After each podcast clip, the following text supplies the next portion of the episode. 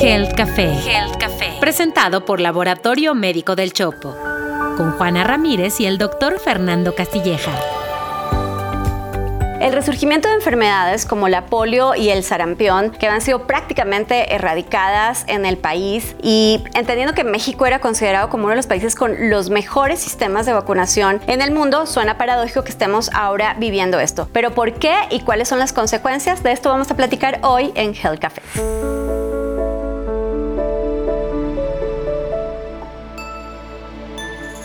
Bienvenidos a Health Café y para que no se pierdan ninguno de nuestros episodios, activen sus notificaciones en cualquiera de las plataformas en las que nos sigan. Y ahora sí, Juana, hablemos de vacunas. Si es que los datos son relevantes y dolorosos. Eh, hace unos días eh, participé en un foro en el que también estaba Sandra Ramírez, la directora nacional de incidencia y política y temas globales de Save the Children México. Daba una estadística dolorosísima. Apenas 3 de cada 10 niños menores de un año en México han recibido su esquema completo de vacunación. Y eso este, creo que tendría que prender las, las alarmas de todos. Y además, tus colegas ya empiezan a hablar de estas enfermedades reemergentes eh, y que se empiezan a presentar en, los consultorios, pareciera ser este, a causa de este fenómeno. Y en contraste a eso, Juana, en una mañanera reciente, el 24 de febrero, el presidente López Obrador eh, comentó que no hay desabasto del cuadro básico de vacunación y mencionó adicionalmente que no había un techo tope financiero para adquirirlas. Pues bueno, para este tema hemos invitado a un experto, el doctor Adrián Camacho. El doctor Adrián Camacho es infectólogo, es el eh, profesor titular de la especialidad de infectología en el Hospital Universitario en la Universidad Autónoma de Nuevo León. Además es el jefe de epidemiología hospitalaria también del mismo hospital universitario, es investigador nacional y pues es un experto en la materia para hablarnos de este tema.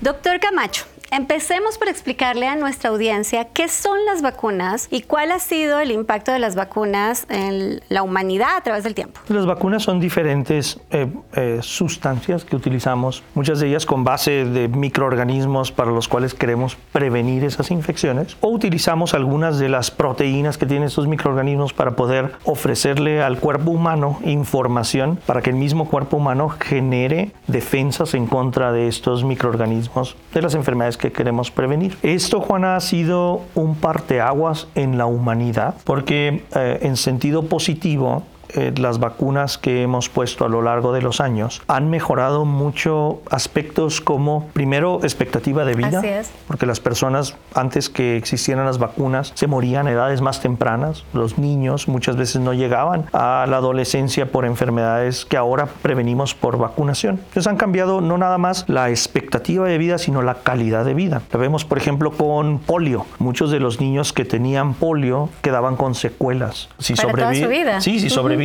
sobrevivían la enfermedad, entonces quedaban con secuelas que impactaban su calidad de vida. Entonces ha sido un parteaguas esto en la humanidad en relación no nada más a calidad de vida, sino expectativa, de, vida, sino calidad de vida. A ver, dicho de otra manera, ya saben que parte de mis labores en Café es traducir lo que dicen los doctores. Lo que el doctor quiso decir es que las vacunas entonces son sustancias que nos permiten, si, si las tenemos en nuestro cuerpo, nos permiten defendernos de enfermedades o de infecciones o no adquiriéndolas o teniendo una mejor respuesta a ellas. Exacto. Muy bien. Yo me acuerdo, yo me acuerdo, Adrián, cuando yo me gradué, yo recuerdo que me tocó liderar tres campañas nacionales de vacunación en mi comunidad. Y era una fiesta, era una fiesta de salud donde toda la gente y todo el personal de salud de esta jurisdicción nos, nos volcábamos a vacunar a toda la gente. Amigos, amigas, si ustedes se acuerdan, hay algunos que, que me están viendo, que nos están viendo, que son de nuestra edad. Entonces, por favor, escriban sus comentarios cómo les fue en esas campañas también aquí en, ya saben, los comentarios de YouTube. Eran campañas sumamente relevantes, de, de gran impacto, donde prácticamente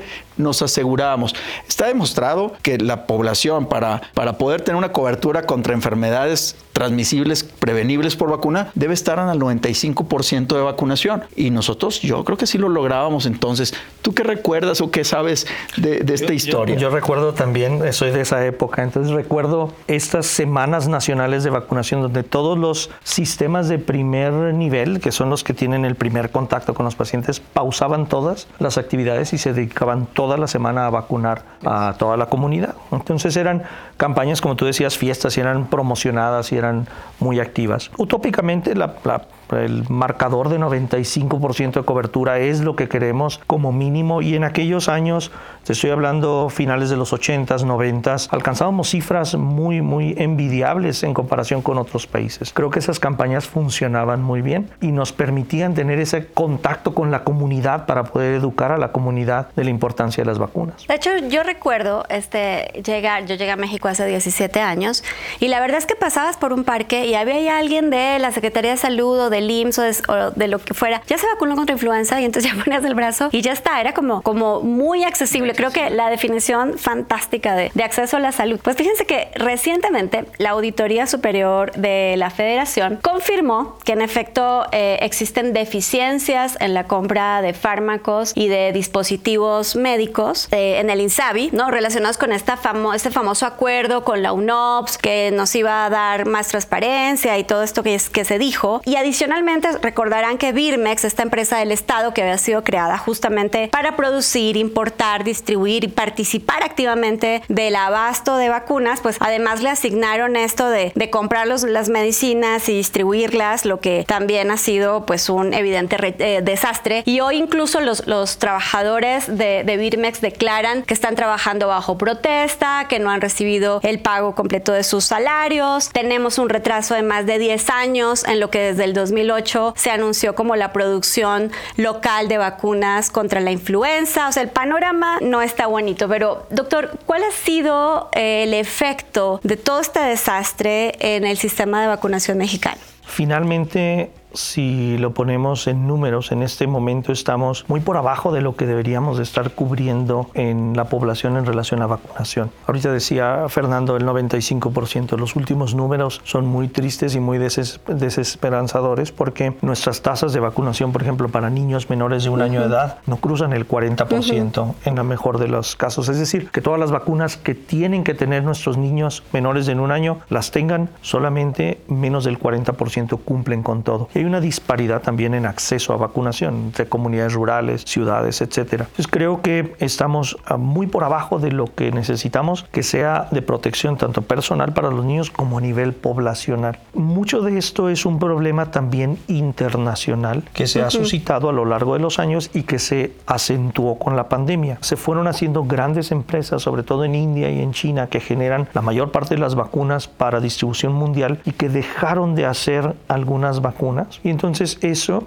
permeado en los países. Pero también, como dices, Birmex ha sido un problema nacional donde en nuestro país no se ha fomentado la, la, generación de vacunas y producción local y distribución local, lo cual teníamos antes. Entonces es un problema combinado en que no podamos cumplir con todos esos esquemas de vacunación. Sí, así es. Y los laboratorios que normalmente importan al país este tipo de vacunas, pues tienen en el Estado el mayor comprador. Entonces, si el mayor comprador no les confirma una solicitud para el año, pues tampoco tiene mucho sentido traer este, una pequeña proporción para privado cuando la producción de vacunas no alcanza para, para todos los ciudadanos del mundo, ¿no? Entonces, el, problema es mucho más complicado. Y, y, luego viene otro problema, que no nada más es regional, sino global. Esto que tú has mencionado de las cadenas de producción de vacunas a nivel mundial ha traído el resurgimiento de nuevos conceptos como las infecciones reemergentes. Aquellas infecciones que ya considerábamos en el mundo casi erradicadas y que nuevamente empezamos a ver y, y que tiene que ver con con esta falta de vacunación a nivel global, pero a nivel regional, pero también con la gran movilidad ciudadana, ¿no? Ya la gente viaja muy fácil y llega muy fácil de un lado a otro. ¿Cuál es tu opinión, Adrián, respecto a esta reemergencia de estas enfermedades que ya estábamos soñando con dejar en el pasado? Y creo que no podemos dejar de, soñar y de, sueño cambiar una pesadilla. El hecho de que tengamos estas tasas de vacunación bajas nos hace una población vulnerable. Cuando antes, por ejemplo, eh, nos jactábamos de un muy buen sistema de vacunación que nos blindaba de alguna forma de que alguien trajera una infección a nuestro país, pues nuestro país, nuestra población estaba protegida y no iba a pasar nada o no iba a pasar a mayores. Ahora ya no tenemos ese blindaje. Dos ejemplos hemos vivido. Uno a nivel local, a nivel eh, mexicano, sarampión. Sarampión que no veíamos desde los 90, aquel brote en el 91 que tuvimos. Empezamos a ver casos hace algunos años importados donde descubrimos que nuestra población no está muy bien protegida protegida. Hay estudios, por ejemplo, en algunas poblaciones rurales en, en México donde los niños por abajo de los 13 años de edad tienen una cobertura menor al 40% para sarampión, que es una de las vacunas básicas que debe tener. El segundo ejemplo no lo hemos vivido, pero potencialmente lo podemos vivir y esto es con polio, con estas alertas que salieron en Reino Unido, donde eh, empezaron a detectar polio y también en Estados Unidos. Entonces, para poder que no,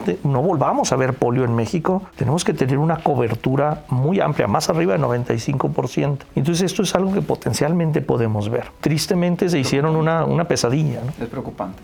Recientemente, en un foro que organizó la AMIF, en la que participó Sandra Ramírez eh, de Save the Children México, decía justamente esto, doctor, que apenas 3 de cada 10 niños menores de un año en México han recibido el esquema de vacunación completo. También tenemos rezagos en vacunación de adultos en, el mismo COVID. ¿Cuál es el futuro? ¿Qué les espera, por ejemplo, a esos niños que, que no fueron vacunados, que no tienen sus esquemas completos? ¿Y cuál es el impacto de este rezago en la vacunación? ¿Cuánto cuesta no vacunarse? Ah, el costo de no vacunar a un niño eh, y que potencialmente ese niño se muera por no tener una vacuna que cuesta lo que sea eh, es, es, incalculable. Es una muerte por una enfermedad que es 100% prevenible por vacunación, pues no tiene números pero si lo queremos ver en números, el costo que eso implica para los servicios de salud es mucho más grande que la inversión que debemos de hacer en vacunación, porque si estos niños eh, se infectan de enfermedades prevenibles y tenemos huecos en la vacunación en esta población, entonces vamos a tener una diseminación de, de infecciones que no, ve, no vemos desde hace mucho. Y entonces vamos a tener una carga al sistema de salud, junto con la posibilidad de que si esos niños lograran sobrevivir Juan, a esa infección,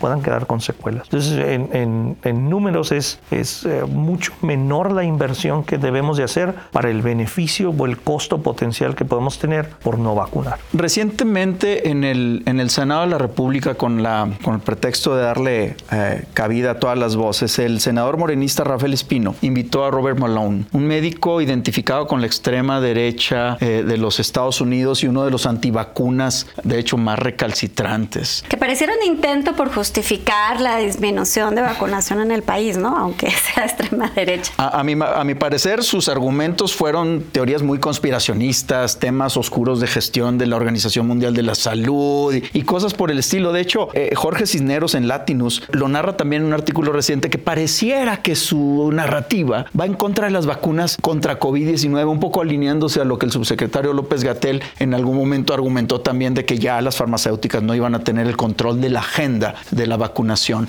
¿Cuál es tu postura sobre los antivacunas? vacunas? Eh, pues eh, creo que todo mundo tiene derecho a opinar y a ser escuchado y analizado. Mi opinión va basada en la ciencia, opiniones como, como dicen por ahí, la ciencia puede ser verídica o falsa, no necesariamente tú tienes que estar de acuerdo con ella, pero los datos nos apuntan a que la vacunación tiene por lejos, pero innumerables beneficios contra los perjuicios. Las vacunas no son inocuas, e inyectarle o darle algo a alguien no necesariamente es inocuo, sí puede pasar algo, pero el riesgo de que pase algo contra el beneficio potencial que eso pueda tener. Y el hecho más grande es que estamos aquí los tres eh, sin cubrebocas, sin una necesidad de estar de forma virtual, lo que teníamos hace dos, tres años. Entonces, la vacunación nos ha permitido poder regresar a todas nuestras actividades. Ningún medicamento hizo eso, ninguna intervención de salud hizo eso, sino fue la vacunación. Y eso a nivel poblacional se debe de entender como la medida más importante para poder erradicar o controlar una enfermedad de este tipo. Entonces mi postura es científica, yo veo eh, muchos más, pero por lejos muchos más beneficios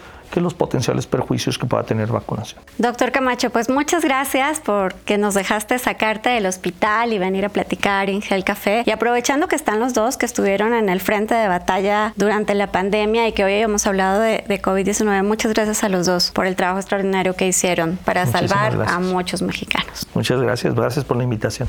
Fer, sabiendo que para lo que sí no hay vacunas es para los bots que aparecen cuando se critica la narrativa oficial, a mí lo que me queda como sensación de, todo esto que platicamos es que en realidad nos están mintiendo, ¿no? Respecto de la vacunación como de otros temas que tienen que ver con la salud. Y de hecho, no solo hay un desabasto en el sector público, sino también en el sector privado. Hace poco Pfizer solicitó una autorización para comercializar la vacuna de COVID-19 también en el sector privado, pero esta entiendo porque es nueva, pero es que parece que tenemos un monopolio también de la comercialización de las vacunas en privado y esto tiene consecuencias de largo plazo. Entonces, a ver, ¿Qué hacemos los ciudadanos de a pie respecto de este tema, Fer? A ver, nomás de entrada, número uno, no le hagan caso a los bots ni a los antivacunas. Como lo mencionó el doctor Camacho hace rato, la vacunación ha sido de los hitos que han cambiado la salud de la humanidad desde hace más de 200 años. Entonces, las vacunas, por mucho, benefician a la población. Y segundo, Estoy convencidísimo porque soy un testigo fiel de que las vacunas salvan vidas. Yo lo viví en COVID-19, en miles y miles de pacientes que tuvieron que ser vacunados y hemos visto la gran diferencia de una infección en un vacunado contra la infección en una persona, en una persona no vacunada. Hoy en día, los no vacunados se siguen muriendo y los vacunados ya no. Lo que nos tiene que quedar claro es que la vacunación es la puerta de entrada a un sistema de salud accesible, universal y que en realidad se convierta en un derecho para todos los mexicanos. Así que más allá de los discursos, de las cifras, creo que todos tenemos que exigir que los niños sean vacunados de acuerdo con los esquemas que están establecidos y que, y que no hacerlo es un claro atentado del Estado contra la salud de los mexicanos. Este es un tema importantísimo. Ha sido una gran conversación que hemos tenido nosotros con el doctor Camacho y creo que hay mucho todavía por hacer. Hay mucho por hacer y creo que tenemos una gran responsabilidad de exigirle a estos representantes populares de que hagan lo que por derecho la población tiene, tiene derecho constitucional. Así es. Bueno, y si les gustó este episodio, por favor denle like, compártanlo, coméntenlo, búsquenlo, ya saben, en todas las plataformas. Y si tienen preguntas, por favor, búsquenos a ti donde te encuentran, a mí Me encuentran en arroba Fernando Castilleja, tanto en Instagram como en Facebook. Y ya saben que a mí me encuentran como Juana Ramírez o Juana Ramírez Soin en todas las redes sociales. Nos vemos el próximo miércoles para tomarnos un café y hablar de salud aquí en Health Café. Esto fue Health Café, presentado por Laboratorio Médico del Chopo. Análisis clínicos y estudios especializados. Un podcast de Grupo Expansión.